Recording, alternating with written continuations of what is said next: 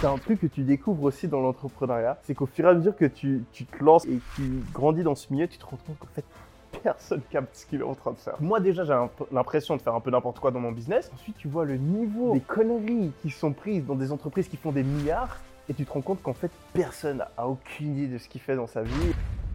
Ok, ben bonjour à tous et bienvenue dans notre podcast qui n'a pas encore de nom. On compte sur vous pour nous aider à trouver un nom. Euh, on avait envie de lancer un podcast. Euh, on, va, on va suivre le conseil qu'on donne souvent aux entrepreneurs qui est de se lancer et itérer rapidement.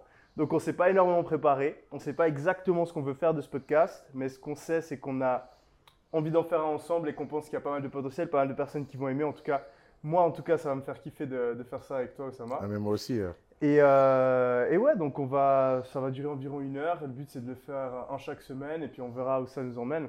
Donc euh, tu viens d'arriver hier soir Ouais, ouais, ouais, dans la nuit là. Sur Dubaï. Euh, tu déménages, tu bouges beaucoup en ce moment. euh, tu vas t'installer ici? C'est quoi ton plan cette année? Bah, tu sais, moi, je suis toujours un grand nomade. euh, c'est- D'ailleurs, c'est la question où j'ai toujours le plus de mal à répondre, c'est où tu vis? Ça me casse les couilles, cette question, parce que, parce que j'ai envie de vivre là où j'ai envie de vivre. Donc, euh, mais euh, mais j'ai envie de passer un peu de temps à Dubaï, parce que j'a- j'avoue, j'avais une mauvaise image de Dubaï pendant très longtemps. Moi aussi. Euh, ça fait beaucoup rire les gens euh, quand je dis euh, je suis venu pour la première fois à Dubaï cette année. J'en t'es pas libanais? Genre, la ville est remplie de libanais. Mais, mais j'avais une image et je suis venu par hasard bah, il y a quelques semaines.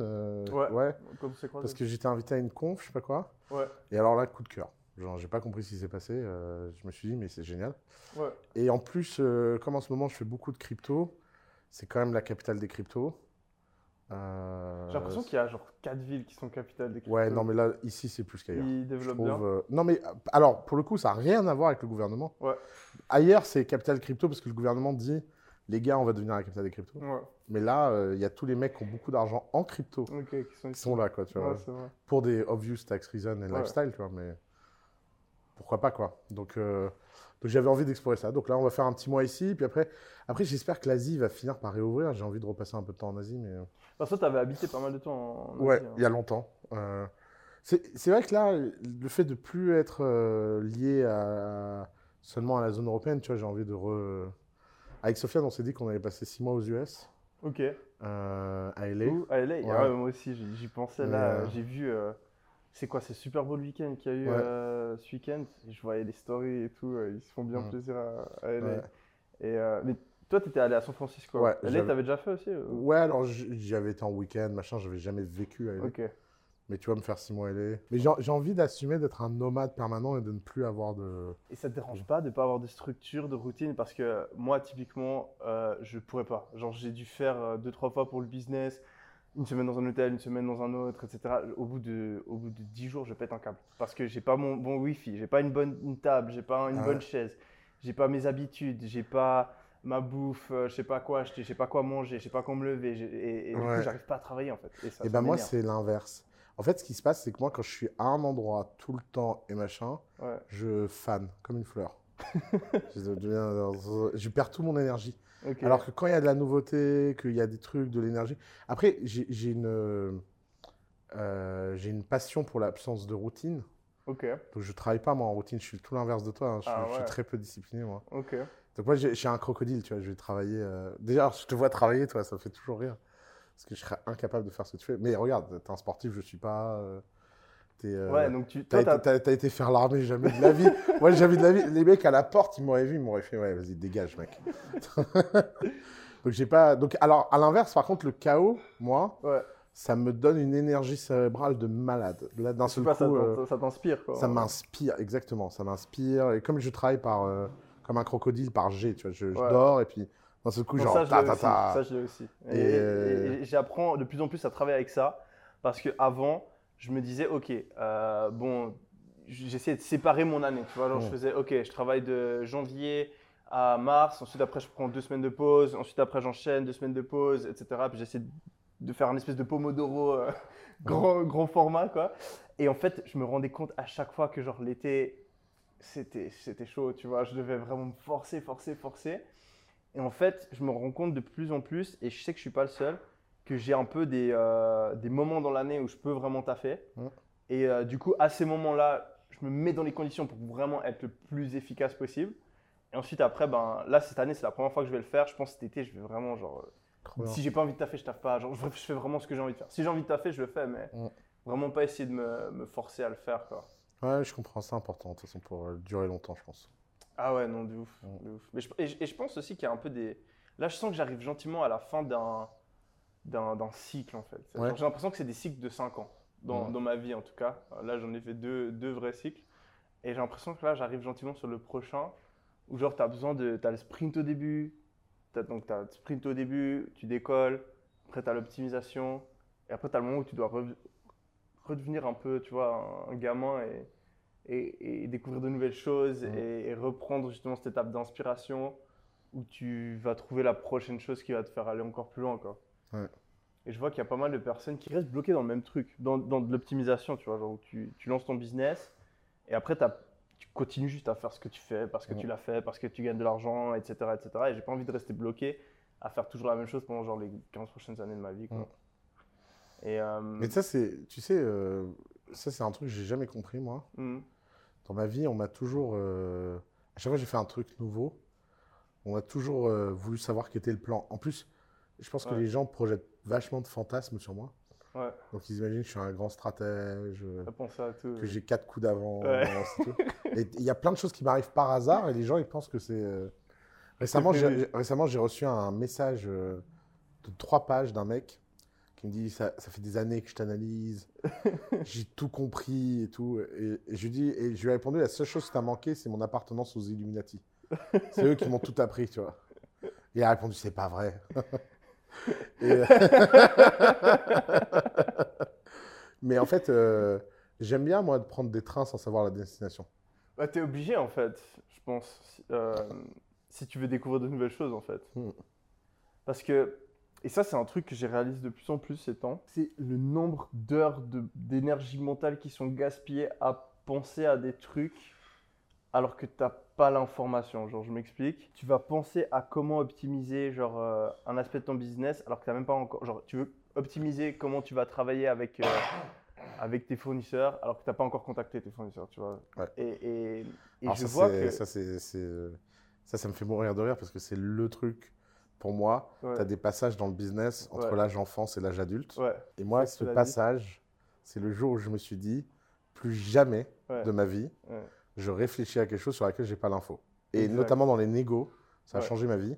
Mhm. Avant, dans les négos, je pensais qu'un bon négociateur, c'était un mec qui imaginait tous les scénarios Et qui prévoyait tout. et qui ouais. prévoyait tous les scénarios. Mhm. Et évidemment, ça se passe jamais comme ce que tu as imaginé. Mhm. Et résultat, tu arrives en négo, tu es épuisé. Parce que la surprise, déjà- ouais, ouais. la surprise t'épuise. Parce que la surprise, elle vient alors que ton plan, il est, il est ouf. Et là, tu dis, mais non, non, non, réalité, m'emmerde pas. J'avais dit que ce serait comme ça. Donc tu rentres dans une case où tu me fais pas chier. Alors que si tu es prêt à tout entendre, Ouais. eh ben, tu avances étape par étape. Ah non, c'est exactement ça. Et, et- et en fait, même après l'avoir réalisé, je vois que quand même en automatique, tu vois, mon cerveau, il fait ça. Et, et pour revenir à notre point, bah en fait, tu peux pas savoir, tant que tu n'as pas l'info de comment c'est, ou quelles sont les difficultés que tu vas rencontrer, ou où est l'opportunité, en faisant, toute ta réflexion, en fait, elle est inutile. Et tu Mhm. gaspilles des heures et des heures d'énergie mentale. Donc typiquement, si tu veux te lancer dans un nouveau projet, si tu veux, tu vois, genre là, moi aujourd'hui, je suis en train de penser à une prochaine idée de business, et je me rends compte à chaque fois, je suis en train de réfléchir, réfléchir à ça, et je suis là, arrête.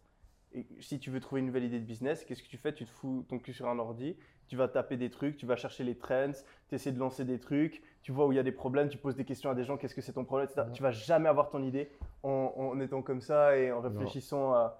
Tu dois, ton- et c'est un autre truc que je vois aussi, tu sais, par rapport au fait de lire. De base, euh, je lisais beaucoup quand j'étais plus jeune. Après, j'ai arrêté parce que là, au final, les infos, elles sont pas si utiles. Mais en fait, il y a un truc qui se passe quand tu lis, c'est que le fait de lire, en fait, ça va te donner des idées et ça va te faire réfléchir d'une seconde manière. Exactement. ouais. Et euh, c'est ça qui est trop puissant, en fait. Mm. C'est pas forcément même le, ce que tu apprends, en fait. De l'intérêt de ne pas lire trop de livres business d'ailleurs. Ouais, Parce que parce que c'est d'autant plus fort. Par exemple, moi, les, les, les idées les plus structurantes et game changer de ma vie, ouais, c'est en lisant des, des trucs qui n'ont rien à voir avec le business, mais dont l'histoire m'a exalté Ouais, et inspiré pour faire la même chose dans le business.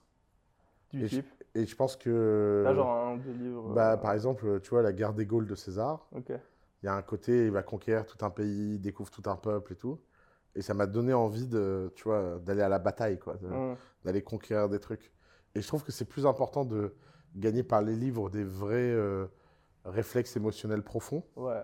que. euh, alors le matin, euh, tu mets les trois trucs importants de ta to-do et les trois trucs mineurs. Et à la fin de la journée, tu checks si t'es un blaireau ou pas. Et si t'es un blaireau, t'es misérable. Et après, tu reviens en arrière. Ouais, ça, c'est- ça c'est un, c'est un grand débat. Là, moi, je suis allé hardcore cette année. J'ai un tableur où je mets. J'ai vu. T'as vu J'ai vu, j'ai vu, t'es un psycho. Et euh, ouais, c'est, c'est- j'ai- j'ai- moi, moi, moi j'arrive quand même mieux quand je me traque. À, Non, non, mais je- c'est. À tout, euh, à optimiser ma. Mais ce qui est intéressant, c'est que il n'y a pas un modèle de vie. Ouais, c'est clair. Il y a pas. Il En faut, fait, ju- faut juste trouver qui tu es et ce que tu as envie ça. de faire. quoi. Le plus important, c'est construire sur, t- sur tes forces. euh, construire autour de tes forces. Ou alors, si tu as une faiblesse qui est vraiment, vraiment très importante pour ton succès, de changer qui tu Mm. es d'une certaine manière pour Mm. réussir à devenir fort là-dedans. Toi, tu es suisse, moi, je suis libanais, quoi. C'est-à-dire, Bah, t'as, t'as, tu sais, la caricature du Suisse, euh, hyper discipliné. Mais tu sais que je, je pense pas que je le suis de base. Franchement, je me suis forcé un peu à, le- à le devenir. ouais, mais t'avais quand même un bon background euh, culturel pour t'appuyer dessus, quoi. En fait, ouais, discipline, je l'ai. L'organisation, je l'ai pas. L'organisation, j'ai dû la forcer en Mhm. moi, de, de ouf. Mais la, la détermination, je l'ai. Et, euh, et c'est ça qui m'a permis de, de, de- de mettre en place les règles. Mais de base, je déteste les règles. Je suis un- à- l'école, je supportais pas quand j'étais petit. Et c'est ce qui m'a un des trucs qui m'a vraiment motivé à devenir entrepreneur.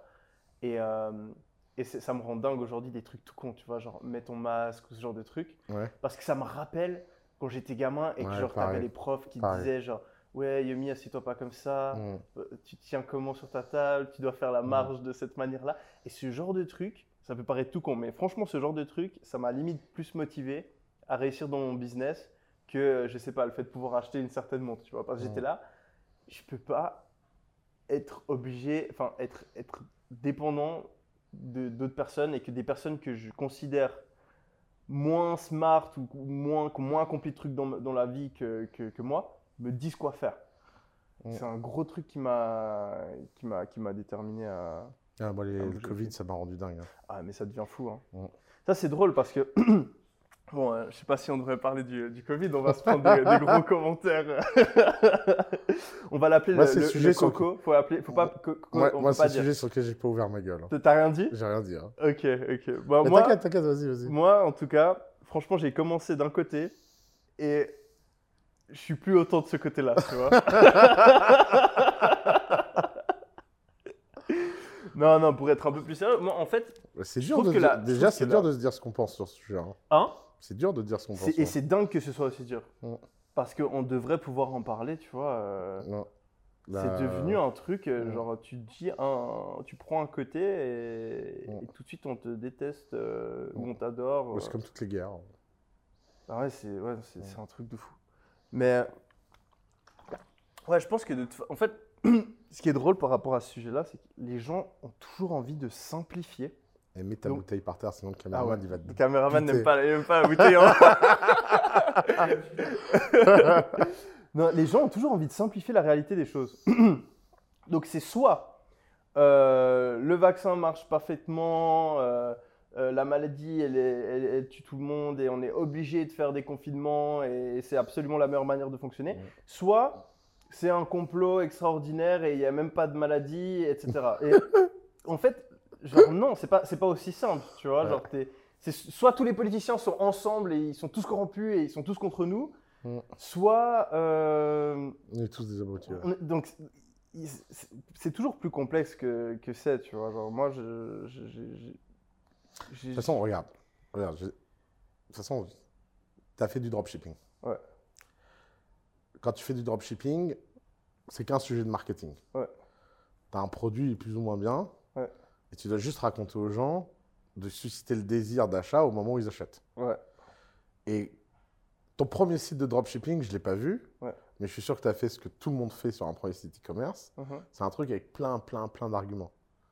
Et les gens, ils font des trucs très complexes, ils essaient de te convaincre et, ouais, et machin. Puis un jour, tu comprends qu'en fait, c'est des trucs que tu trouves le plus ridicules, qui Ouais. te mettent mal à l'aise, où tu dis euh, The best product ever for you and only you. et tu dis, mais c'est pas possible que ça marche. Ouais. Et là, ça vend. Ouais. Et ce jour-là, ça crée dans ta tête une fracture. Une fracture entre qui tu es et ce que tu sais ce que les gens veulent. Et cette séparation, t'en reviens jamais. Et le problème de cette séparation, c'est qu'après, quand tu vois les trucs Covid, par exemple, moi, quand je vois les trucs Covid, je peux pas m'empêcher d'avoir un œil expert sur comment les mecs créent des messages de manipulation. Hmm. Parce que je la connais l'histoire. Si Mm. moi je devais vendre le vaccin, mais je ferais la même campagne en fait. Et est-ce que les gens qui vendent le vaccin, ils y croient à leur connerie? Bien sûr que non. Hmm. Et le problème, c'est est-ce que le vaccin est efficace? Tu vois, par exemple, moi, le vaccin m'a sauvé la vie. Donc je sais qu'il y a des gens, par exemple, moi, le Covid, ça a failli me tuer, donc j'ai pris le vaccin. Mais après, quand on me dit qu'il faut aller vacciner ma nièce de 4 ans, qui n'a rien demandé, Hmm. et donc les gens me disent, mais je comprends pas, pourquoi tu veux pas vacciner tes, tes nièces alors que tu es, le vaccin? Ben, Parce que juste, on n'est pas les mêmes personnes. Ouais. Et on n'a pas le même ratio de risque. Ouais. Et moi, je suis une personne à risque, elle, elle l'est pas. Ouais. Donc moi, je me dis, bon, je vais m'injecter un truc, on n'est pas sûr. Mais en même temps, de l'autre côté, je On peux, je peux mourir. C'est bon, je fais le calcul. Et ce calcul de risque et cet investissement, on le fait tous dans notre life, en fait. Mais là, la société ne nous permet pas de le faire. Hmm. C'est d'un seul coup, il faut tout le monde ou personne. Ouais. Or, dès que tu es du côté du marketing et dès que tu es du côté de l'achat, tu connais le foutage de gueule, parce qu'on l'a tous fait. Et évidemment que toute technique de marketing est un petit peu manipulative, puisque il y a des manipulations de bon escient, il y a des manipulations bienveillantes, et il y a des manipulations malveillantes. Quand tu vends un produit auquel tu crois et que tu es un peu manipulateur, c'est parce que tu penses que les gens vont aimer. Mais si les gens sont là avec un discours moral, oui, il faut absolument dire toute la vérité, bah non, ça marche pas. Ça marche pas, ça, ça ne vend pas. Ouais. Euh, et c'est ça le problème, et c'est la même chose avec les gouvernements actuels.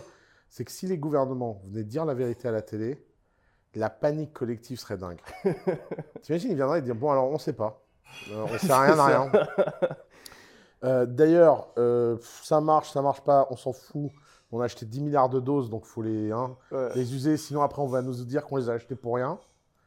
Donc euh, arrêtez de nous faire chier. hein, et puis euh, prenez. c'est c'est exactement ce que je dis, c'est le monde est beaucoup plus compliqué que, que, que ce qu'on a envie de penser. Le marketing l'est pas. Et tu es obligé, en fait, euh, pour faire passer un message, de simplifier le monde aux yeux des gens. Enfin, ça dépend à quel public tu t'adresses, mais si tu as envie de convaincre le plus grand nombre de personnes. Le dénominateur commun entre tout le monde d'un message est toujours le plus radical. Ah, je l'ai pas capté. Le dénominateur commun d'un message entre tout le monde, c'est toujours le message le plus radical. Si tu veux qu'un message parle à tout le monde, il faut, toujours prendre, euh, il faut toujours prendre le message le plus radical. Parce que les gens seront pour ou contre, mais ils pourront rien faire d'autre, ils sont forcément dans l'action. Et donc tu chopes, euh, Et donc tu chopes. tu tu chopes chopes. la moitié à Là, fond, mine quoi. de rien, ça a marché. hein. 80% des gens sont vaccinés. hein. Quoi qu'on Ouais. en dise, euh, leur technique euh, marche bien. hein. Ouais. Il n'y a pas 80% des gens qui avaient besoin d'être vaccinés.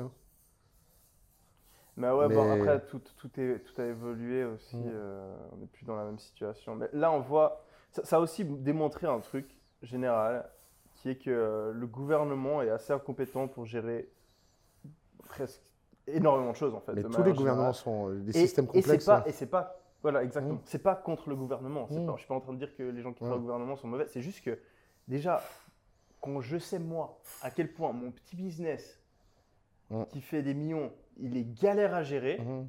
Alors imagine Un gérer pays. un, un pays Mm. avec des centaines de milliards. C'est impossible. C'est impossible. Et, euh, et ouais, et, mais, mais, mais ça, et ça revient à un point que tu as mentionné avant, si les, si les gouvernements nous disaient vraiment qu'ils n'en ont aucune idée, tout le monde qui paniquerait, c'est un truc que tu découvres aussi dans l'entrepreneuriat. C'est qu'au fur et à mesure que tu, tu te lances et, et, et que tu grandis dans ce milieu, tu te rends compte qu'en fait, personne capte ce qu'il est en train de faire. Tu vois. Non. Personne, parce que quand t'es quand t'es gamin, tu vois, tu vas à l'école, tu te dis ah les profs ils ont compris, tu vois, tu vas à l'uni, ah les profs ils ont compris. Tu vois les grandes entreprises, tu te dis ah ils doivent être super smart, il y a tout qui. Et après tout d'un coup, tu vois, tu lances ton business et, et tu te rends compte que c'est toi qui prends des décisions, puis ben, tu te rends compte- bien compte que tes décisions elles sont pas toujours justes, puis que tu fais un peu euh, au hasard parce qu'il faut, faut choisir une direction. ouais. Et après, ben, des fois, tu, tu entres en contact. Moi, je sais que je suis entré en contact avec de grandes entreprises. Moi, déjà, j'ai l'impression de faire un peu n'importe quoi dans mon business. Ensuite, tu vois le niveau de, des conneries qui sont prises dans des entreprises qui font des milliards. Et tu te rends compte qu'en fait, personne n'a aucune idée de ce qu'il fait dans sa vie. Et, non, mais c'est trop dur. Le, Bah ouais, le- c'est- c'est- c'est le trop ré- le réel est trop complexe. Il faut juste, t'essayes des trucs, tu vois. Tu, tu sais pas où tu vas, mais t'essayes, t'essaies de prendre la meilleure décision, puis tu fais des grosses conneries, puis tu t'en rends compte trois ans plus tard, et t'es là, ah putain. D'ailleurs, euh, le truc le plus dur pour les entrepreneurs qui nous écoutent, et- c'est l'illusion de croire que les gens qui commentent auraient fait mieux. Ouais, Mais un commentateur, c'est toujours un mec qui aurait fait mieux. c'est beaucoup Mais, plus bizarre- facile. mais bizarrement, aucun de ces commentateurs n'a jamais rien fait. Mm, Comme par hasard. mm. Et ça, c'est le truc euh, qui est le Bah, si plus... t'es en train de faire, t'as pas le temps de commenter. Bah non, t'as pas le temps de commenter, évidemment. Non, mais- et, et- et même moi, tu vois, genre quand je vois, quand je regarde mon parcours et je vois les trucs que j'ai fait faux et tout, et, et ça me paraît tellement logique maintenant, mais quand tu les fais, c'est tellement plus, enfin, plus, plus Mhm. difficile. Et c'est un biais, je sais pas le nom du, exact du biais, mais le biais de quand tu regardes en arrière, tout paraît logique. Le biais rétrospectif. Voilà, exact. Mhm. Et il est extrêmement puissant. Et, et- et- et- et cette année, d'ailleurs, je me suis rendu compte à quel point il est puissant. Parce que particulièrement 2021, enfin l'année passée, tu as eu, tu sais, genre toutes ces opportunités, enfin tous ces, tous ces trucs qui ont boomé, tu vois, genre boom de crypto, boom de NFT, boom de cartes Pokémon, boom de metaverse, real- virtual real estate. Et à chaque fois, tu vois, genre maintenant, je regarde et je suis là, ah mais c'était logique en fait. Ah mais quand il y a ça qui s'est passé, j'aurais dû faire ça. Et euh, après, tout d'un coup, je me dis, attends, non mais attends, si c'était aussi logique avant, euh, qu'est-ce que je fais maintenant en fait? Et là, j'en ai aucune idée, tu vois. Et je suis là, Hmm, ouais, peut-être ça, ça pourrait se passer comme ci ou comme ça. Ouais, c'est pas très clair. Et je suis sûr que dans trois mois, tu vois, il y a un autre truc qui aura boomé et, et je me dirais, putain, c'était logique. En Ouais, c'est sûr. C'est tellement dur. Tellement- Toi, en quelle année tu as découvert Bitcoin la première fois? 2017. Enfin, non, j'ai déjà dû en entendre parler, Ouais. en entendre parler avant, mais j'ai vraiment, Ouais. me suis vraiment intéressé en 2017. ouais. Ouais. Toi, quoi, C'est- 2012 Ouais, 2013? c'est ça. ouais. mais même avant, mais, mais le truc, c'est que tu... c'est toujours, toujours le problème. Quoi. Comment tu veux croire à des trucs comme ça quoi? Au Bitcoin À tout. Je veux dire, quand tu voyais. Moi, la première fois que j'ai téléchargé Bitcoin, qu'il n'y avait pas de wallet, Ouais. qu'il fallait euh, télécharger le ledger, le minter tes bitcoins, Ouais. je me suis dit, mais. What the fuck? Ouais. C'est hyper dur de se projeter, de se dire qu'un jour tout ça s'améliorera. Et même maintenant, honnêtement, beaucoup de crypto, la, la- la majorité des cryptos, euh, l'utilité n'est pas encore là. Non, non. Et tu es en train de, de prévoir une utilité future. Euh, après, moi, ce que, je, ce que je remarque quand même, c'est qu'en général, après, peut-être tu me donneras des contre-exemples, ça m'intéresse. Quand tu vois un, truc qui a un certain taux de croissance pendant un certain temps, genre plusieurs années, qui est très élevé, et que tu vois que tu as des personnes, c'est un peu mon framework maintenant pour reporter des, des- repé- enfin, repérer des opportunités, tu as un truc qui croît de manière bien rapide depuis plusieurs années et qui et euh, il y a des personnes intelligentes que tu considères comme intelligentes sur d'autres sujets qui sont vraiment convaincues de cette chose-là. Mm. Je- J'en ai pas trop vu encore qui n'ont pas fini par plus ou moins boomer à un certain moment. Euh, J'ai pas trop vu de trends qui sont partis comme si ça allait être quelque chose de grand et au final il se passe rien. Mm. Toi, t'en as vu parce que t'es dans le Si- plus longtemps que moi. Si tu mets gens intelligents et euh, temporalité suffisamment longue, il n'y en a pas. ouais. Moi, j'ai le même framework. ouais. Ouais. Y a- il y a- Parce que toi, tu t'es investi depuis quand? Depuis les années 2000 Moi, ça fait 15 ans maintenant. Ouais. Ok. Est-ce qu'il y a un truc vraiment, genre ça a été une grosse bulle et en fait rien derrière genre. Non, tu sais, tout le monde cite tout le temps les tulipes. Ouais. Dit la bulle des tulipes. Ouais. Mais les tulipes, c'est un marché immense. hein. Et la Hollande, grâce Ouais. à la spéculation, est encore le leader incontesté dans le monde. Hmm. Alors, ça s'est corrigé. Mhm. On a cru qu'à un moment, ça valait plus que le PIB mondial. On s'est dit Mm. peut-être que c'était un peu exagéré. Ouais. Mais ça reste un marché. Tu sais, il y a des gens, ils ont des fortunes dans les tulipes et les fleurs en Hollande milliards. Ils hein. exportent Bien sûr. C'est le plus grand exportateur ça, du ça- monde. euh. Ça, dure, comme tu dis. Ouais. Bah, c'est... Non, mais alors, c'est pas les tulipes que tu vois, c'est les bulbes. C'est, devenu le... c'est devenu le plus grand importateur-exportateur de fleurs du monde. Il y a le marché des fleurs de Amsterdam, blablabla. Ouais. Et c'est une infra qui existe, qui est dingue, Ouais. parce qu'il y a eu la spéculation qui a permis tout ça, en fait. Bah oui, c'est ça. Typiquement, la crypto, tu vois, même si de base, peut-être, il y allait rien à voir, ri- rien que par le talent et les Mhm. thunes qu'il y a dedans, maintenant, c'est juste impossible qu'il n'y ait pas quelque chose, tu vois. Ouais, exactement. Donc, c'est- je Après- pense qu'il y a, un monde- il y a peut-être un monde où- Après, c'est ce que Graham explique, c'est que le Ouais. problème de l'investissement, c'est que ton succès dans l'investissement n'est pas corrélé à la valeur de ce dans quoi tu investis, Mhm. mais au moment dans lequel tu investis. Ok. Donc, par exemple, les gens qui ont mis toute leur fortune dans les tulipes juste avant le crack, Ouais. eux, ils ont tout perdu. Même si les tulipes est un bon investissement si tu y étais depuis le début. Parce que ça monte comme ça, ça s'écroule de moitié, tu as toujours le gain de moitié.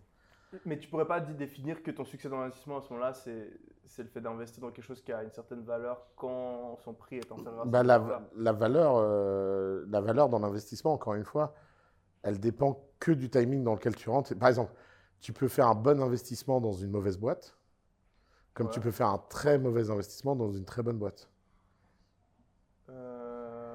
Donc tu fais un... Ça dépend au prix que tu l'achètes. J'ai l'impression que tu pourrais considérer qu'un investissement, il est bon justement si tu arrives à acheter quelque chose qui a une valeur supérieure au prix à laquelle tu. Oui, mais justement, euh, encore une fois, le... tu peux avoir un bon sous-jacent, solide, mais tu l'as acheté trop cher. Exact.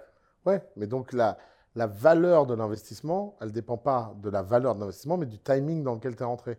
Ou du rapport qualité-prix. Et, et, donc du prix, en fait, grosso modo. Non, non, à fond. Et, c'est ça le problème, en fait. Et le problème aussi, c'est que justement, et ça, c'est un truc, euh, je m'étais souvent posé la question, voilà, je m'étais souvent fait la, la réflexion, c'est qu'en fait, tu n'as aucune.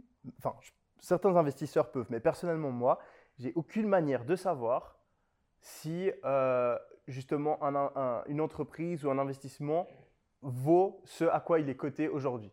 Donc typiquement, moi je suis très positif, imaginons sur euh, Shopify. Je pense que Shopify, c'est une super entreprise, euh, ça va vraiment changer le futur, etc. Avec les valorisations actuelles, je ne peux pas dire si les gens, si la valeur de Shopify est supérieure, que les gens sont encore plus positifs que moi quand ils mhm. investissent dedans ou pas. Quoi.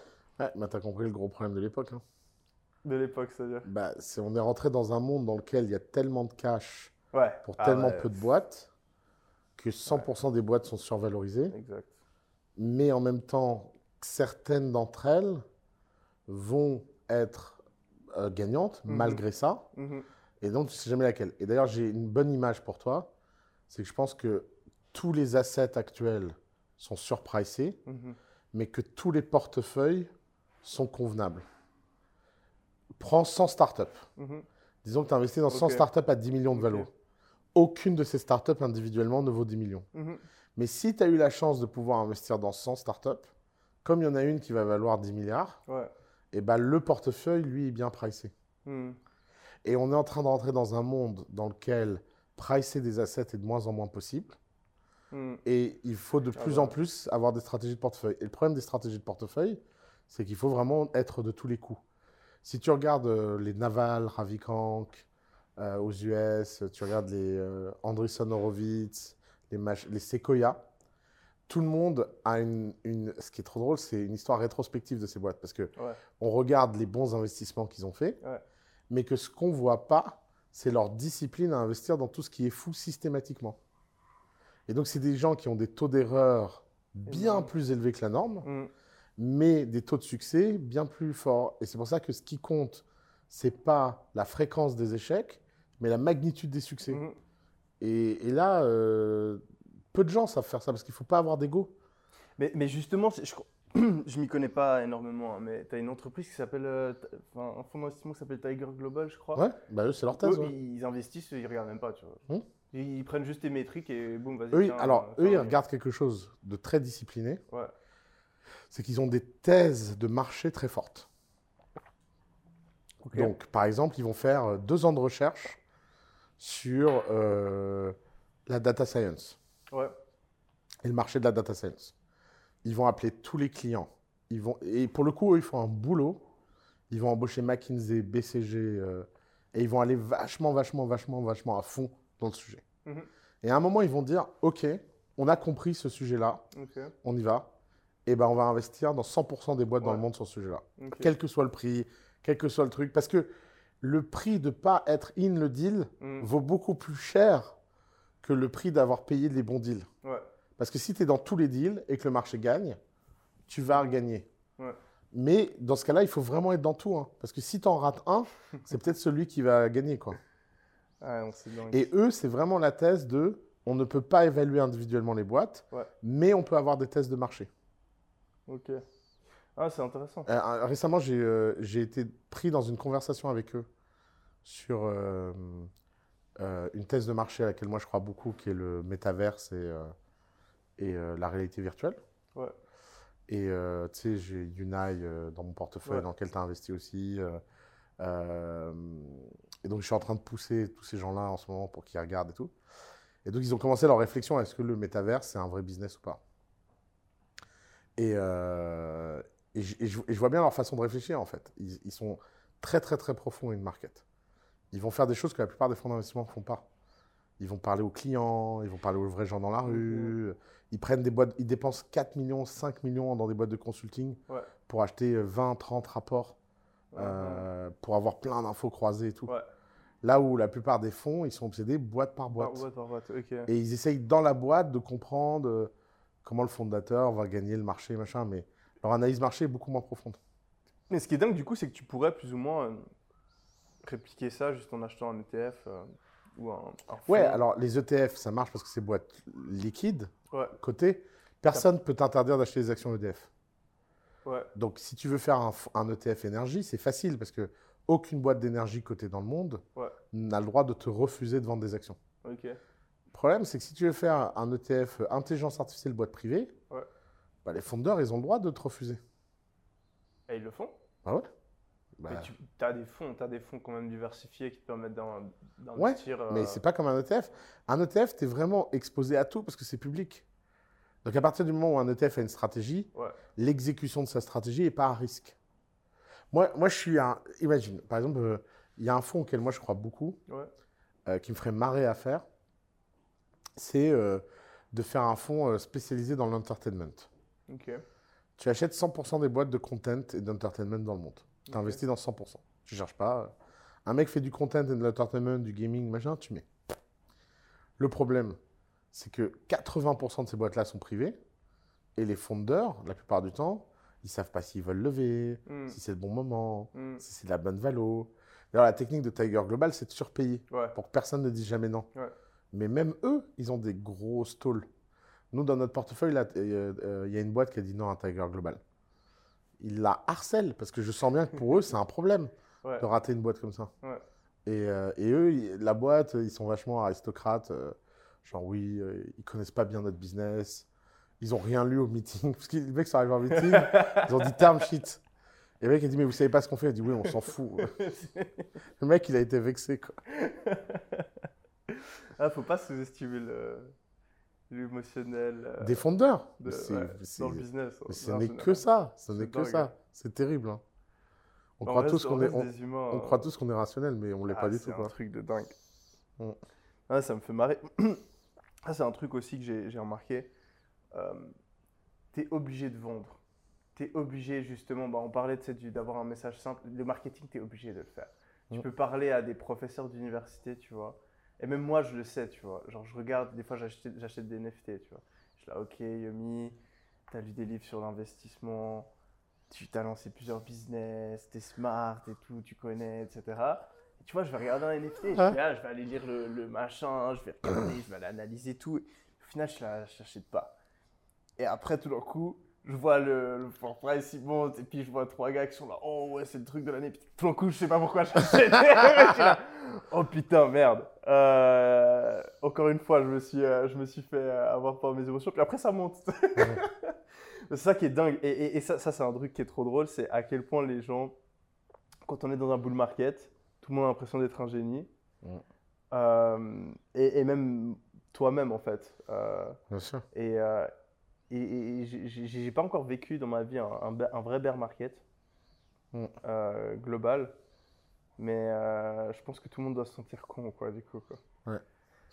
Non, les gens sont, de ce point de vue-là, c'est dur. hein. Avoir cette discipline de regarder le réel pour ce qu'il est et pas pour ce que tu souhaites qu'il soit, c'est Ouais. tellement dur. Même sur tes investissements, tu vois, euh, quand ça va mal, quand ça baisse, tu- tu- tout d'un coup, tu vois un truc que tu n'aurais jamais pu imaginer quand ça montait, tu vois. Mm. Bien sûr. Moi, je me souviens à l'époque, la première fois que j'ai investi dans la crypto, tu vois, ah, ça monte et tout en 2017, tu vois, j'étais là, ouais. Et après, quand ça a commencé à descendre, je me suis dit, non, mais attends, en fait, ça pourrait descendre à genre 1000 balles, tu vois, genre le bitcoin, il pourrait descendre à 1K. J'ai eu cette réalisation Mm. qu'en fait, il n'y a, rien qui empêche le bitcoin de descendre à 1K, tu vois. Hum, Si tout Alors que ouais. j'y avais jamais pensé, tu vois, Mm. quand, ça, quand ça monte. Et après, là, tu commences à prendre peur. Et après, là, tu as trop peur. Et après, du coup, tu réinvestis pas. Donc, il ne faut jamais sous-estimer l'émotionnel, quoi, dans les autres et, et dans soi-même.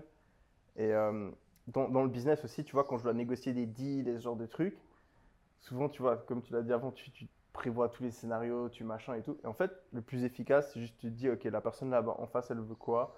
C'est quoi? Où est-ce que son ego il est? Qu'est-ce que c'est ses envies profondes, ses besoins, etc. Et si tu arrives à les toucher, taper un nerf qui est vraiment important pour cette personne-là, tu vois, tu arriveras bien mieux à négocier que si tu as la meilleure argumentation possible, ou si tu tout prévu et que tu as une réponse parfaite à toutes les, toutes les réponses. Tu vois. Mm. Et ça, c'est quelque chose à vraiment pas, vraiment pas négliger, en fait, à tous les levels. À tous les levels. C'est bien vrai. Bon, j'ai deux, trois questions qu'on qu'on nous a posées là. Je ne leur ai pas dit exactement ce qu'on allait faire. Ai dit qu'on prévoyait, qu'on prévoyait quelque chose, euh, mais j'ai demandé à deux, trois personnes sur mon Insta s'ils avaient des questions. Et euh, d'ailleurs, n'hésitez pas à dire dans les commentaires, de manière générale, poser des questions. Euh, on les réutilisera pour les épisodes prochains. Euh, on va probablement aussi interviewer des gens. Euh, donc s'il y a des gens qui vous intéressent, n'hésitez pas à les, à les mentionner. Euh, si on arrive à, à les faire venir dans le podcast, on, on le fera. Et puis on fera aussi pas mal d'épisodes du podcast juste sur Zoom, ça nous simplifiera la tâche. Ça nous permettra d'être plus réguliers puis d'avoir aussi d'autres personnes. C'est quoi tes objectifs cette année, Oussama Les objectifs cette année? Ouais. J'ai un objectif sur lequel je bosse là, c'est que je suis en train de créer euh, la monnaie du métaverse de Unai. Mhm. Et j'aimerais que ce soit notre monnaie qui gagne contre tous les autres métaverses. Et ce qui est fou dans la crypto, c'est que c'est un exercice purement intellectuel. Il y a peu de domaines dans le business où, où l'exercice est purement intellectuel. Parce que si tu foires le design de ta crypto, Mhm. tu peux pas revenir en arrière. Alors que dans le business, c'est itératif normalement. Mhm. Et donc ça me ça m'amuse de faire un truc en environnement critique où euh, on va itérer mais en privé, etc. jusqu'à lancer quelque chose qu'on considère être le plus parfait possible. Ok. Et ça c'est tout nouveau pour moi de travailler comme ça. Donc c'est quoi Tu parles des tokenomics du truc ou- Ouais, les tokenomics du truc. Alors, pour rentrer un peu dans le détail, ce qui est complètement dingue quand tu réfléchis dans le monde des cryptos, c'est que les deux plus gros cryptos, le Bitcoin et l'Ether, ne sont pas des monnaies. Ils Mhm. n'ont aucune des caractéristiques de la monnaie, c'est des Mhm. assets. D'ailleurs, il y a une- un exemple tout bête. hein, euh, si tu payes quelque chose en dollars, c'est pas parce que plein de gens veulent payer en dollars que le prix du truc que tu payes monte. Ouais. Ce qui est exactement euh, la définition d'un asset. Un asset est rare, une monnaie l'est pas. Une monnaie, c'est censé avoir une valeur constante et fongible. Et c'est censé créer de la valeur par la market cap, pas par le prix du coin. Or, que ce soit sur Ether ou Bitcoin, il y a des gens qui essayent de faire des monnaies. Par exemple, euh, je trouve que la, la, la monnaie la plus euh, dingue euh, en design qui a été tentée, c'est Olympus. Mhm. Olympus DAO, qui essaie d'être une vraie réserve currency. Mais Mhm. quand, tu, quand tu te dis, tiens, je vais créer un monde virtuel dans lequel les gens vont vendre des services et tout, c'est pas mal de te dire euh, interdiction au fiat, décentralisé, sans sort résistant, pour pas avoir les problèmes de Facebook, Twitter, machin, toute la journée. Est-ce qu'on a le droit de dire ça? Est-ce qu'on n'a pas le droit de dire ça? Mais donc, il te faut ta propre monnaie d'échange. Mhm. Et, euh, et ce design, il est, il est intellectuellement extrêmement challengeant. Donc, c'est le projet le plus intellectuellement challengeant que j'ai fait de ma vie. Et Donc, j'aimerais tu, euh, tu le réussir. penses réussir à créer un stablecoin sans t'ap- t'appuyer sur une valeur du monde réel? Ouais, c'est exactement mon, mon ton, enjeu. ton, ton objectif? Ouais. ça, ça me paraît difficile. hein. Bien sûr que ça l'est. Mais c'est ce qui est excitant. Ouais, c'est ça. C'est... C'est que là, vraiment, Ouais. si j'y arrive, je vais signer un truc légendaire. Mais du coup, tu n'as même pas besoin forcément de l'utiliser pour ton projet. quoi. Non, Tu pourrais après, faire ça en d'ailleurs- standalone, euh, D'ailleurs, d'ailleurs, nous, on le fait pour le projet parce que Ouais. non, non, justement, il y a, il y a une subtilité qui est que pour réussir à faire ça, il faut avoir une utilité réelle. Et que le fait que ce soit un métavers réel dans lequel tu as un casque et tu te balades, c'est réel. Par contre, ce qui est fou, c'est que si ça marche, c'est une monnaie qui sera utilisée au-delà de ce monde. Mais il faut qu'elle tire la valeur dans ton monde. euh, Mais il faut qu'elle ait une forme de création de valeur dans ce monde. Ok. Mais tu veux un truc qui est stable. Alors, pas stable vis-à-vis fait- des, en fait, pas truc, stable des fiat. C'est ça, ouais. Pas stable par euh, rapport à quoi, du coup Bah, stable par rapport à ce qui se passe dans ce monde. C'est ça qui est intéressant. Donc, dans ton Donc, une vraie réserve currency de crypto. Pas de fiat. Qui dépendrait pas du nombre de joueurs que tu as sur ton. Bah, dont la market cap dépendrait de ça, mais pas la valeur par coin. Ok, ouais, ouais, oui, logique. Ouais. Avec des mécanismes de création monétaire, avec des mécanismes d'inflation, parce que le Bitcoin, c'est déflationniste, Mhm. parce que ça, c'est pour te protéger des fiat. Mais nous, ça ne doit pas être déflationniste. Il faut un peu d'inflation. Un peu d'inflation, c'est bon. Il faut pas, il- tu peux pas, tu peux pas avoir Mhm. une monnaie euh, qui est complètement déflationniste, sinon euh, Euh, elle devient trop rare. Sinon, ça devient l'asset. quoi. Exactement. Mhm. Ok, intéressant. Donc ça, c'est ton, Ça, c'est mon grand projet de l'année. Et à côté de ça, euh, j'ai commencé à bosser sur des dessins animés, mais ça, c'est pour m'amuser pour l'instant. ok. Mais euh, en plus, si je réussis cette monnaie, je deviendrai très très riche. Et si, je, si je deviens très très riche, là, je pourrais commencer à faire des trucs très drôles. Ce serait quoi que tu ferais si tu devenais très très riche? Moi, j'ai Ouais. plein plein plein d'idées. Ça veut des- dire quoi très très riche pour toi? Parce que selon, selon pas mal de critères, tu es déjà très très riche. Non, non, moi je suis très pauvre, arrête. moi je, suis très très pauvre. Euh, non, je pense très très riche, c'est à partir de 300, 500 millions d'euros, tu vois. Ok, Tu commences à. Tu vois, comme ça, je construirais des hôtels avec Christophe. ouais. Euh, Oh, tu le fais déjà Ouais, mais Notre- c'est petit ce qu'on a fait, tu vois. Ouais. Attends, Christophe, si je lui donne. Là, je lui ai donné, euh, je lui ai donné quelques millions et il a fait ça. Imagine Ouais. si je lui en donne 100. ouais. Putain, mais d'ailleurs, ça m'a fait penser, je passe. Comment ça s'appelle? J'ai oublié le nom. Je passais à un hôtel là-bas, à Jumeirah. Ouais. Euh, il- il- c'est- c'est un- ça veut rien dire de bail quand même. hein. Ah ouais, c'est c'est bien. un château le truc. Ah ouais? C'est un vrai, genre vraiment, t'as l'impression que t'as filé euh, 100 millions à Christophe et que le mec il s'est fait plaisir et, et grandeur nature, tu vois. Genre c'est Ouais. un château, t'as des, t'as des, des, des rivières, euh, des rivières virtuelles, des rivières artificielles, euh, des statues, des Moi, je ferais, des, machins. je, ferais, je ferais des hôtels, des restos, des films. Ouais, ils ont, ils je, ont, ils ont- ils je- je je- je Donc tu, créerais, des, tu je créerais pas mal de financerais trucs. des auteurs à travers le monde. Je, Ok. je trouve ça génial, tu vois.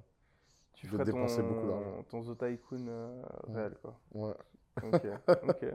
Non, mais voyons, mais au-delà de la blague, euh, intellectuellement, le fait de travailler sur une monnaie, c'est quand même Ouais. fascinant. Parce que ça veut dire écrire euh, la constitution d'un monde, c'est-à-dire écrire les règles monétaires, créer les règles de gouvernance pour pouvoir updater tout ça, Mhm. euh, qui ne soit pas nous. Mhm. En plus, Max a accepté un truc de ouf, c'est que je lui ai fait admettre trois trucs qui n'étaient pas évidents à admettre, je trouve, pour un fondateur d'une boîte. Ok. Premier truc, c'est que le monde dans lequel on se connecte, le software, le système d'exploitation sera open source et le casque sera closed source. Ouais. Donc le casque est propriétaire, c'est le hardware, il se connecte à un monde qui est open source. Ce qui veut dire que n'importe quelle boîte qui fait un casque dans le monde peut se connecter à ce monde. Ouais. Donc lui, il sera en concurrence avec d'autres boîtes de hardware, dont Apple, dont machin, qui pourraient se dire, attends, attends, ce système d'exploitation, il est vachement bien, on va pas se faire chier à développer le nôtre et Mhm. on va se connecter dessus. Ce Mhm. qui est une forme de victoire, mais une victoire euh, un peu amère, hein, parce que tu gagnes d'un côté, mais tu perds sur ce qui est important pour lui, le hardware. Mais lui, ça l'excite bien d'être en concurrence, et il trouve ça sain. La deuxième chose, c'est que le mode de fonctionnement de ce métaverse va être une sorte de monarchie constitutionnelle. Ça va pas être une démocratie, il va y avoir des DAO, mais je vais faire des DAO très aristocratiques, très compétences-driven, parce que les conneries, la démocratie, ça marche pas dans le monde réel. On va quand même pas ramener la démocratie dans le métaverse. Par contre, il y a des principes importants, et un des principes importants, c'est que le roi de ce monde puisse être viré par ses citoyens. Et donc Max sera le premier roi. C'est pas une démocratie à ce moment-là? Non, parce que la démocratie, c'est l'idée. Il y a plein de formes de démocratie, mais Ouais. la démocratie représentative, c'est l'idée que tu Hmm. tu t'es représenté Ouais, par c'est truc. une démocratie non représentative, non? Ouais, mais ce sera non, ce sera une. Toi et ta bouteille. hein. Ah ouais, je- désolé, hein, désolé. L'idée, c'est que tu as un pouvoir exécutif fort, Ouais, ouais. mais le représentant de ce pouvoir peut être changé. ouais. Donc c'est un, c'est une forme de dictature éclairée dont le dictateur n'est pas à vie. Mhm. Et donc euh, ça, je, ça, je trouve ça génial de créer un truc où il peut se faire virer. Mais il se vire quand? Si la moitié des gens décident de le Alors virer? ça va être plus compliqué que ça. Justement, là on travaille. euh, alors j'ai créé un groupe de, de constitutionnalistes et tout pour, euh, pour définir un truc. Et le troisième truc que je lui ai fait accepter, c'est que cette monnaie euh, qui va être utilisée dans le, ce monde virtuel, euh, comme c'est une crypto et comme elle peut avoir une, une valeur dans, dans le monde réel, elle n'appartient à personne. Donc elle n'appartient pas à la boîte. Elle est Ouais. décentralisée comme euh, tout. La boîte, évidemment, a des coins. pas déconner, c'est eux qui ont payé pour tout ça. donc, mais ils ne sont qu'un propriétaire parmi d'autres. Ouais. Et donc tout ça, ça, ça va créer un truc quand même très très ambitieux. Quoi. Ouais. Et c'est excitant hein, de créer un réseau social VR euh, dont les règles de gouvernance euh, sont suffisamment décentralisés pour être euh, sensor résistants. Et ça, ça m'excite. Pour être quoi? Sensor résistant, c'est-à-dire que on peut pas le censurer. Si le gouvernement dit euh, faut supprimer ce truc, tu dis bah je peux pas, j'ai pas le pas. bouton sur le serveur. quoi. Donc va voir, va dans le DAO et vote avec les gens. Ouais.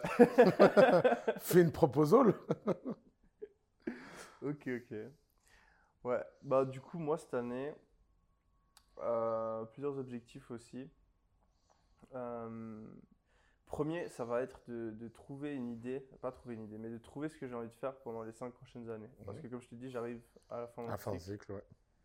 Et, euh, et du coup, ben, il faut que je trouve. Euh, et ben, du coup, je vais terminer ce que j'avais entamé. Ça avance bien ta recherche de CEO Justement, là, j'ai toutes les, euh, toutes les candidatures. J'ai fermé les candidatures. Euh, et là, je vais, on, a, on a fait un pr- premier tri. Après, on fait le deuxième tri derrière. Ouais. Mais ouais, il y a- il y, a des candidats qui ont l'air pas mal. Ouais. Mhm. on, a eu, on a eu plus de 1000 candidatures au total sur, sur les trois postes. Donc, ouais, on a, on a pas mal de, pas mal de, de De- de candidats ouais. potentiels. En plus de ceux que je connais moi-même, euh, etc. Donc, ouais, donc je finis ce que, ce que j'ai entrepris début 2021 euh, qui est d'automatiser et déléguer mon entreprise euh, pour que voilà, je fasse que les trucs où j'ai vraiment une forte, forte valeur ajoutée. Mon but, c'est de pouvoir travailler sur mon business de formation seulement un jour, une demi-journée par semaine. Mes business e-commerce, je les ai déjà tous complètement délégués où je, donne juste des inputs trimestriellement. Et euh, ben voilà, du coup, ça va me laisser pas mal de temps pour réfléchir et tester des trucs euh, parce que je me suis rendu compte, du coup, euh, voilà, depuis le début de cette année, que en fait, si je me balade au bord, au bord de, mon, a- de mon appart ou que je me pose sur une chaise et que je réfléchis, il n'y a rien qui sort. et qu'il faut, en fait, c'est vraiment un travail, en fait, de trouver une idée, de trouver ce que tu as envie de faire. C'est un travail, c'est pas, pas réfléchir, c'est. Tu dois, tu dois faire de recherche de marché, tu dois poser des questions, tu dois rencontrer des gens, tu dois te former dans C'est pour ça que c'est plus simple quand tu as une passion. Ouais, Tu vois, par exemple, moi, je me dis, je faire un studio de dessin animé, je cherche pas une idée. mais Je moi, ma passion, tu sais, c'est le business, ma passion. Je sais, mais c'est pas une passion, ça. Je te jure que oui. Non, mais ça veut pas dire que t'es pas passionné. C'est pas un. C'est quoi ta définition d'une passion? Non, mais c'est pas la définition d'une passion. Ce que je dire, c'est plus simple quand ta passion n'est pas euh, abstraite. Ok, Quand tu as une passion concrète, ok. si tu te disais quel est le meilleur business à faire dans les dessins animés, c'est quand même un, problème beaucoup plus simple à résoudre. Ouais, mais je te jure Que- a rien qui m'intéresse. Mais je sais, mais c'est ça ton problème.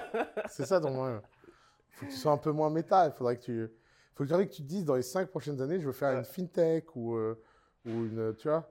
Et après, par exemple, ça pourrait être comme critère l'endroit où il y a le plus d'argent à gagner, non? Si Mais ta passion c'est le business, parce qu'après comme ça tu peux acheter plein de business. Non, moi, ce que j'aimerais, c'est que le business soit stylé, tu vois. Genre, Stylé, ça veut dire quoi stylé? je sais pas, que j'aime le. que le les, filles dans la, que les filles dans la rue crient ton nom en disant. euh, Non, ça, ça, ça, ça, je suis déjà- passé. C'est déjà passé, d'accord non. C'était ça les, les gens en bas là qui criaient ton nom hein Putain, t'es un ouf. Ouais, c'est- chiant au bout d'un moment. Ah ouais je, te, je te déconseille si c'est sur ta to-do. Non, mais ouais, plus sérieusement, non. Donc, euh, ouais, je suis, je suis dans cette idée de, de chercher un truc qui peut m'emmener au, au niveau d'après. Et j'ai envie de prendre une pause aussi. Attends, regarde. C'est connu le problème que tu as, c'est un problème d'ensemble infini. Ok, Si tu as un ensemble infini, tu peux pas prendre de décision, puisque tout se vaut. ok. Tu vois, tu, tu dis les idées. Bah, les idées, le business, il y a des milliards de business que tu peux faire. Mhm. Donc normalement, il faut, il faut que tu trouves un critère pivot qui est dur. Par exemple, tu pourrais te dire que le critère pivot, c'est de trouver un cofondateur hors du commun. Mhm. Et avec lui, le nombre d'idées que tu peux faire va être réduit, parce que lui, Mhm. il aura des sujets qui l'intéressent ou pas. Mhm. L'intersection de vous deux sera un champ beaucoup plus limité que ton infini à toi. Et donc c'est peut-être contre... C'est peut-être... C'est moi qui fait l'ai déjà dit. Non, mais genre dans une vidéo ou un truc. Ouais, ça Exactement, être- c'est bon, je te sors mes, je te sors mes contents là. Mais, mais franchement, parce que tu vois, pour, pour faire des très très très gros trucs, il faut avoir des compétences très très complémentaires. Donc si tu trouvais Ouais. un, un mec de ouf euh, techos, mais pas un, tu vois, pas un techos, genre un mec de ton niveau, mais Ouais. version technique. Ouais. Le Yomi Denzel du code. Bah, là, d'un seul coup, euh, tu vois, ce serait plus simple de trouver un business. Parce que là, sinon, tu vas, tu vas, J'ai même pas vraiment essayé. J'ai même pas commencé en fait. Mm. Je suis encore dans la fin de. de... Ok, mon business, j'ai envie qu'il Mm. continue à fonctionner aussi bien que quand je suis là. Sans... tu t'es donné quelle date pour le CEO Euh, Ouais, là j'aurais engagé tout le monde euh, d'ici la fin de ce trimestre. Donc après, il te faut un trimestre de transition, Ouais. ouais, au moins. Après, il me faut des vacances en été. Voilà. Et après, d'ici la fin de l'année, en fait, j'ai mon ça- truc. Donc en fait, septembre-décembre, ce sera la, la fenêtre pour trouver l'idée, c'est ça? Ouais, d'ici ouais, d'ici d'ici euh, décembre, j'aurai un, Bah, un- Va dans un- la Silicon Valley, viens, euh, viens avec nous euh, Mais est-ce que en vraiment c'est est-ce que vraiment c'est toujours aussi utile? Parce que est-ce que vraiment il y a toujours euh, des gens là-bas? Ouais, ouais. Parce qu'avec le Covid et Non, tout, non, ils sont j'ai- tous il y a aussi tout le monde qui bouge à Miami. Ils sont tous revenus. Ah ouais? Ils ils sont sont pas tous... restés à Miami? Non, ils sont tous en train de revenir. Ah ouais? Ouais. Ok. Là, Bah et puis ouais, ça, on n'en parle pas de cette. Hein? Mais non, mais en fait, tu t'emmerdes à Miami quand t'es un mec de la tech. Je veux dire, c'est pas la vibe. Ah ouais, mais tu fais quoi Mais tu bosses. C'est la concentration Tu la plus. n'importe où. Tu- Non, tu comprends pas. Tu- Ah oui, je suis pas allé, je peux pas tu- tu- comprendre. tant que tu l'auras pas vécu, ça je te casse les couilles avec ça depuis un an et demi. Ouais. Mais tu- si tu veux faire un truc méga ambitieux, Ouais. va vivre trois mois dans la vallée. T'as pas besoin d'y vivre 30 ans. Mais Max, tu vois, qui est, qui est euh, hyper intelligent et tout, les trois mois dans la vallée, ça l'a changé forever. Ah ouais? Même en tant que CEO, il est plus le même. Ok. Et c'est bon, juste bah, trois mois, go. tu vois. Mais c'est impressionnant quand 100% de tes rendez-vous sont que des mecs. Toi, de temps en temps, tu rencontres des mecs comme moi. De temps Mhm. en temps. Imagine si 100% des rendez-vous, c'est que des mecs 10 fois meilleurs que moi. Hmm. 10 fois. Pas, euh, même pas moi. Et que 100% de tes rendez-vous dans la semaine sont de ce level-là. Ouais. Comment tu veux qu'à la fin de la semaine, tu ne sois pas transformé? Ah ouais, c'est clair. Tu peux pas. Et les mecs sont, sont dans une telle concentration du bris et de folie. Je veux dire, c'est le seul endroit au monde où les gens qui ont 100 millions, vendu leur boîte 100 millions, sont déprimés, ils se sentent des failures. Ouais. C'est ah, c'est pour ça que d'ailleurs, il faut faire attention. Je, moi, je conseille personne d'y vivre à temps plein, il faut s'oxygéner ailleurs. Je trouve que le, le côté j'y vais à 100% et tout, il est pas sain non plus. Ouais. Mais te prendre un bon shot dans un moment de transition comme ça, Ouais. juste pour te mettre au bon level d'ambition, tu peux pas, tu peux pas faire mieux, je pense. Ok. En plus, ton profil, ils vont adorer. Ils, ont, ils vont t'adopter très vite. Bon, bah, on va, on va, on va changer les plans. Enfin, je, sais- je savais pas trop où j'allais habiter de toute façon. Mm. Euh, on sera à attends. LA. Tu viens le week-end à LA. Toi, donc, tu vas quand? Tu vas à la. Je pense qu'on va partir euh, le 15 novembre, Ok. juste après Bercy. Et pourquoi est du coup? Bah, parce que Sofiane, euh, l'entertainment, la Ah musique. euh, euh, Moi, je euh, connais bien déjà. Je veux faire un nouveau monde là. Je veux faire le monde où on transforme Sofiane en une star mondiale, quoi. Ah, c'est vrai que le piano, ça a Ouais. pas de langue. Hein. Non, c'est incroyable. hein. Ah bah ouais. Là, t'as vu sur Times Ils aiment Square bien les Français en plus. euh, T'as vu sur Times Square Times Square Non, ah oui. Sofiane, Oui, j'ai en, vu. en Ah, géant. euh, Ouais. C'est stylé quand même. Ouais. Bon, Une Le- semaine. Il a fait un gros concert aussi. euh, Mm. Ouais, c'était trop beau. Fantastique. Et à Mm. Bercy bientôt, non? Le, bah, le 11 novembre ou 10 novembre, je sais plus. Ah, donc il fait son, son On concert. fait le et- Bercy et on se barre. Allez, on se tire quoi. ok, ok, ok. Ouais, et on part genre 3 mois, 6 mois. Ok. Mm. Euh, autre question qui est revenue vraiment très souvent. Toi, si maintenant tu, tu devais. euh, T'enlèves tout ton argent, tu fais quoi? Tu, tu, tu te mets à faire quoi? Bah, c'est un peu ce que je fais actuellement, vu que Tu fais la même chose j'ai laissé tout mon argent en family, je suis parti. et je suis passé du jour au lendemain de plus avoir d'équipe, plus de notes de frais, plus de salaire. Donc, euh, donc j'ai littéralement, je suis passé à zéro là. Ouais. Et euh, bah, je fais la même chose, je crée des trucs. Donc, euh, Mais cette question, en fait, euh, cette question, elle vient du fait que les gens pensent que l'argent fait le projet, alors que c'est le projet. J'en viens pas que t'aies compris la référence. Espèce d'enfant, pourquoi t'as rigolé? Oh, J'essayais d'être hyper sérieux. Oh putain, shout d'être- out Tyler Mais Euh, il non, a- de- de- mais de il a raison. Générale, de manière générale, Mais il a raison, tu vois. si t'as une seule source de revenus, Ouais. t'es qu'à un pas de la pauvreté. T'es Qu'à un pas de la pauvreté. J'ai pas compris. Si tu as qu'une seule source de revenus, Ouais. t'es qu'à un pas de la pauvreté. Ah oui, bien sûr. À, à- à- à défaut de si tu n'es pas capable d'en créer une nouvelle très vite, quoi. Ah, tu l'as pas capté cette rêve par contre. Non C'est dans la même vidéo. Ah, c'est dans la même vidéo, merde Enfoiré. Ah, j'ai pas capté. Oh, putain, elle est énorme cette vidéo. Elle est incroyable. Ah, mais il est, il est Ah, sans limite. gars, hein. je- Ah putain, il m'a, tué quand j'ai vu ça sur mon film. J'étais là, c'est pas possible. C'est pas possible. Ouais. Putain. Ouais, faudra qu'on, l'invite. Mais bien euh, sûr. Sur le, sur le podcast. Taylor, on t'aime. Et euh, mais ouais, donc, ouais, non. non, même pas par rapport à ça. Je pense que franchement, c'est, une question très égoïste. Et, enfin, et, et- et très juste au final. Pas égoïste dans le mauvais sens du terme, hein, mais. Tu vois, en gros, la, la question des gens, c'est qu'est-ce que tu fais si t'es à ma place, quoi. Ils ont envie de savoir euh, Ouais, si mais le toi, problème, c'est que- t'es- mais le t'es problème, c'est mec comment qui- Hein Comment tu fais pour être à leur place? Moi, je comprends pas comment tu fais pour un moment. Je vois même pas, moi, ce qui pourrait m'arriver dans ma vie Ouais. pour que euh, je puisse pas valoriser mes talents et mes compétences. Et quand même, ça fait 20 ans que je bosse euh, et que Ouais. je bosse 10 fois plus que tout le monde. Donc, euh, Mm. f- si en faisant ça, je me retrouve dans une situation où j'ai peur de demain, mais putain, euh, pourquoi avoir fait ça, quoi? Ouais, parce que tu peux capitaliser sur, sur tes skills. Quoi. Donc, du- Ouais. du coup, la question, ce serait si tu oublies tout ce que tu as appris et que tu repars de zéro, que tu pouvais te donner un conseil à toi, qu'est-ce que ce serait quoi? Ah bah, si, alors, si j'avais 18 ans aujourd'hui, que j'ai aucun Ouais, skills exact. et que je démarre, Ouais. euh, je ferais 100% crypto pour me faire un 100% capital. crypto. Je pense qu'aujourd'hui, pour faire le premier coup financier, il Ouais. n'y a rien de mieux que la crypto. Rien, rien. C'est-à-dire? Bah, si tu veux mettre 5 millions sur ton compte ou 10 millions sur ton compte en 3 ans, qu'est-ce que tu veux faire en ce moment de plus spéculatif, plus rapide et plus dingue que la crypto? Rien. Rien. Je veux dire, euh, Et faire de la crypto, ça veut dire bah, tu as plein de façons de le faire. Soit tu es trader, soit tu en crées, soit tu travailles dans des projets crypto, soit Ouais. tu as un milliard de façons. Le crypto, c'est tellement vaste que tu as. Quand tu vois, regarde, je te donne un exemple qui m'a fasciné. Euh, Il y a un gamin là de 16 ans que j'aime bien, qui est euh, le fils d'une amie. Arrête pas de me casser les couilles, gna gna gna euh, je veux faire un business, euh, blablabla, blablabla. Le problème, c'est que je sens bien qu'il n'arrive pas, à- tu vois, il a trop d'idées, il est trop Ouais. intelligent, il est trop machin, il n'arrive pas à ce machin. Alors, je lui ai dit, achète la formation de Yomi Denzel et fais un site e-commerce. Bon, il a acheté ta formation, il a, il a essayé de faire un site e-commerce. Le problème, c'est qu'il faut bosser dur quand même, comme dans l'e-commerce. euh, hein. Et donc, euh, bah, il a abandonné au bout de trois mois. tu vois. Mm. Et après, il est revenu me voir, il fait Ouais, mais je crois que le e-commerce, c'est pas pour moi, je voudrais un truc. Casse-couille, toi. Et alors, je lui ai dit Bon, écoute, en fait, ton problème, c'est que tu es pauvre, tu as 16 ans, tu pas d'argent. Donc, on va arrêter de, de réfléchir à euh, qu'est-ce que tu vas faire pour devenir le prochain Zuckerberg. Mm. Parce qu'en fait, pour devenir le prochain Zuckerberg, il faut d'abord que tu apprennes à mettre 100 000 euros sur ton compte. Donc, on va se Mhm. donner comme objectif que tu aies 100 000 euros sur ton compte. Et ben, tu vas aller sur tous les sites de Layer 3, là, euh, euh, où tu as des grants, crypto, des parrainages, des machins. Tu sais, tu fais des actions, tu gagnes des tokens, des machins. Et tu les fais tous comme un chien, les uns après les autres. Tu apprends toutes les blockchains, tu apprends tous les machins et tout.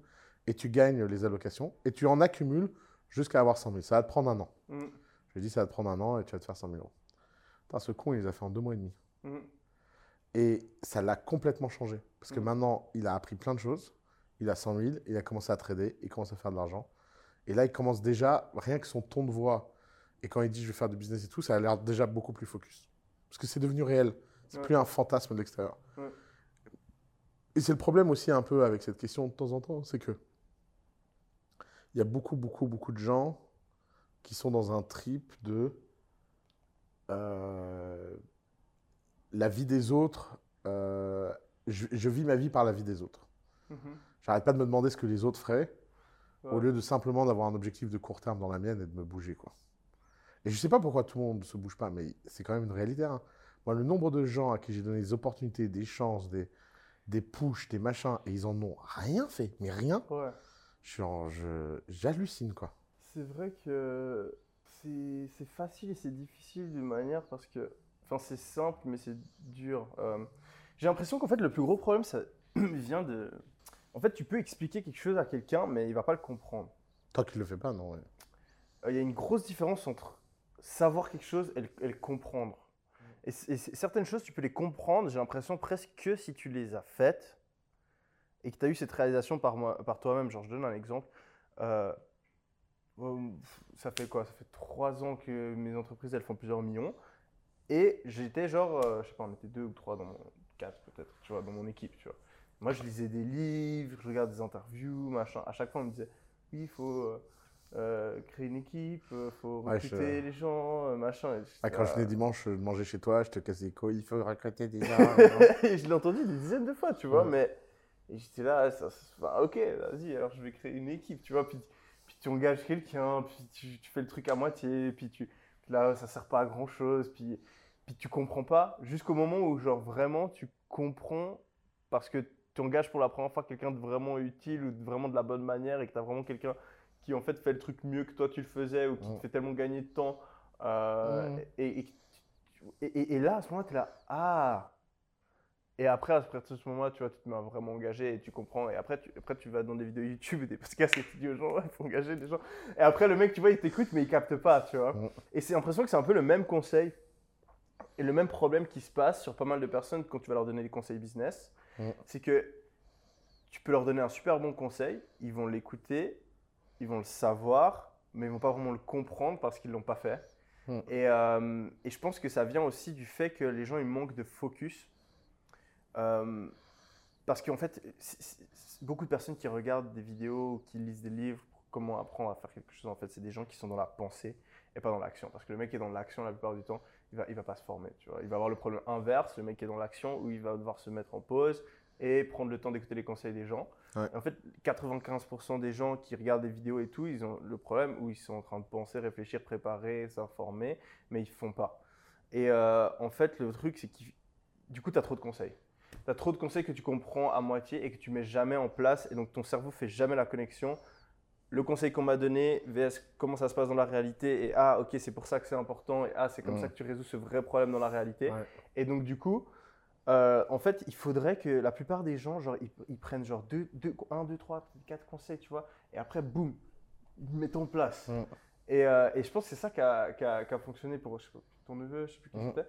En fait, c'est que Fils tu lui as donné un truc très concret et très simple à faire, tu vois, et qu'il avait juste un truc concret et simple à faire, et que ça l'a mis dans l'action, et que dès le moment où il a été dans l'action, là, il a commencé à comprendre les trucs, etc., etc. Ouais. Donc moi, ouais, un conseil que je, donnerais si, à quelqu'un qui veut se lancer, c'est genre arrête de trop te prendre la tête, trop essayer d'avoir tous les conseils, trop prévoir ce qui va se passer, etc. Et être dans et, et focus en fait. Comme tu me dis de focus pour Ouais. mon idée, tu vois, tu focus, ok, c'est quoi ton objectif, c'est quoi que tu veux faire. Tu prends un seul truc. Et ça, c'est un concept que j'ai que je suis plus en plus, euh, que je dis de plus en plus parce que je le trouve tellement puissant. C'est genre si tu as une liste de trois priorités, t'as pas de priorité. Bah oui, mais genre, mais ça. Une priorité, c'est genre un truc. Mais évidemment. C'est un Euh, truc. Et donc, tu- c'est quoi ton truc que tu fais maintenant? Mm. Pendant un mois, tu fais ce truc-là et Mm. uniquement, et tu passes à l'action dedans et tu le fais. Et euh, en utilisant, en ayant un conseil, en ayant un truc que tu veux mettre en place, mais en le faisant vraiment, tu vas aller tellement plus loin que le mec Mm. qui a lu 15 livres euh, et, euh, et qui a compris 15 concepts, mais qui, enfin, qui, connaît 15 concepts, mais qui comprend pas réellement 15 Ouais, concepts. bien sûr. Voilà, est-ce que tu as un, Un petit mot de la petit- fin un petit mot de la fin pour euh, nos télépodcasters? Bah, je sais pas, je- je- Télé- les télépodcasteurs, nos téléspectateurs, Téléspectateurs, nos télépodcastés. juste. Non, écoute, euh, c'était très sympa de parler avec toi, puis euh, hâte d'en faire plein, quoi. Faut qu'on ramène des gens marrants aussi. Ouais, ouais, je pense que euh, faut qu'on fasse Puis, des en- interviews. puis comme on va voyager pas mal, on, on en fera en voyage, ça, ça va être marrant. C'est clair. Euh. Dites-nous aussi ce qui vous intéresse le plus. Est-ce que c'est de parler de business Est-ce que c'est de parler d'investissement Est-ce que c'est de parler de nos vies perso Est-ce que c'est de déconner Euh, Qu'est-ce que vous attendez un peu de ce podcast Euh, Quelles sont peut-être aussi les parties que vous avez préférées aujourd'hui Et on va itérer. hein. Mm. Mon but, c'est que entre cet épisode et je sais pas le, le cinquième, le dixième, il y ait une grosse grosse différence Bien et qu'on arrive vraiment à trouver notre format et, Mm. et un truc qui fait kiffer les gens et qui nous fait Carrément. kiffer aussi quoi. Trop bien. Voilà. Merci.